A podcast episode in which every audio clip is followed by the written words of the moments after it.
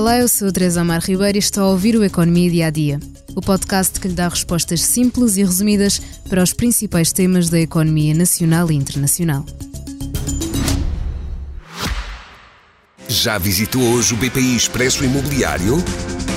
Agora pode calcular o valor da sua propriedade e guardar a documentação da sua casa e do recheio numa nova área pessoal única no mercado.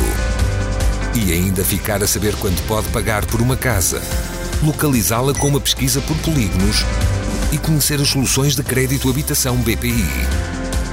BPI Expresso Imobiliário.pt Quem compra e quem vende na mesma página. Foi desta que os falcões voaram mais baixo, ou neste caso, mantiveram-se em terra. Depois de 10 subidas consecutivas desde julho de 2022, altura em que os juros estavam nos 0%, chegou o momento de parar. Com a última subida dos juros em setembro, a principal taxa diretora alcançou os 4,5 pontos percentuais e aqui se irá manter, pelo menos para já.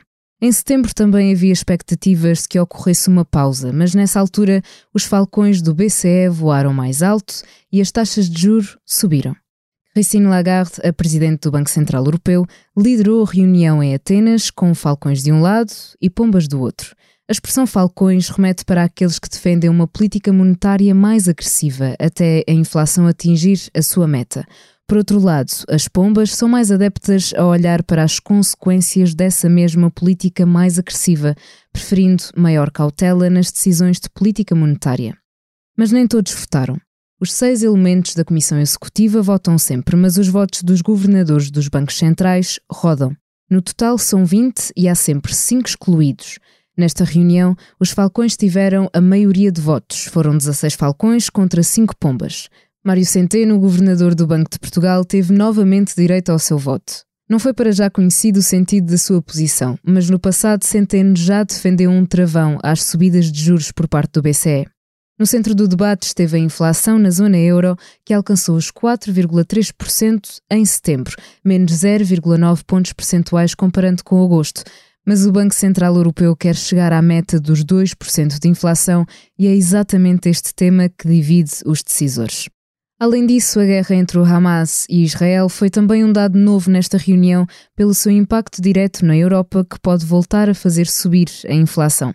A próxima reunião do BCE está marcada para dia 14 de dezembro, de volta a Frankfurt. O futuro está em aberto, mas Christine Lagarde já disse que é totalmente prematuro pensar em cortar as taxas de juros.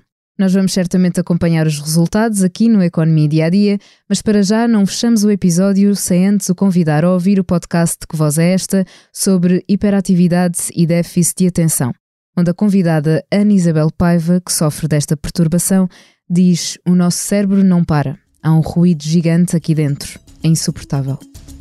Obrigada por estar desse lado. Se tem questões ou dúvidas que gostaria de ver explicadas no Economia Dia a Dia, envie um e-mail para tearribeiros.express.empresa.pt. Voltamos amanhã com mais novidades económicas. Já visitou hoje o BPI Expresso Imobiliário?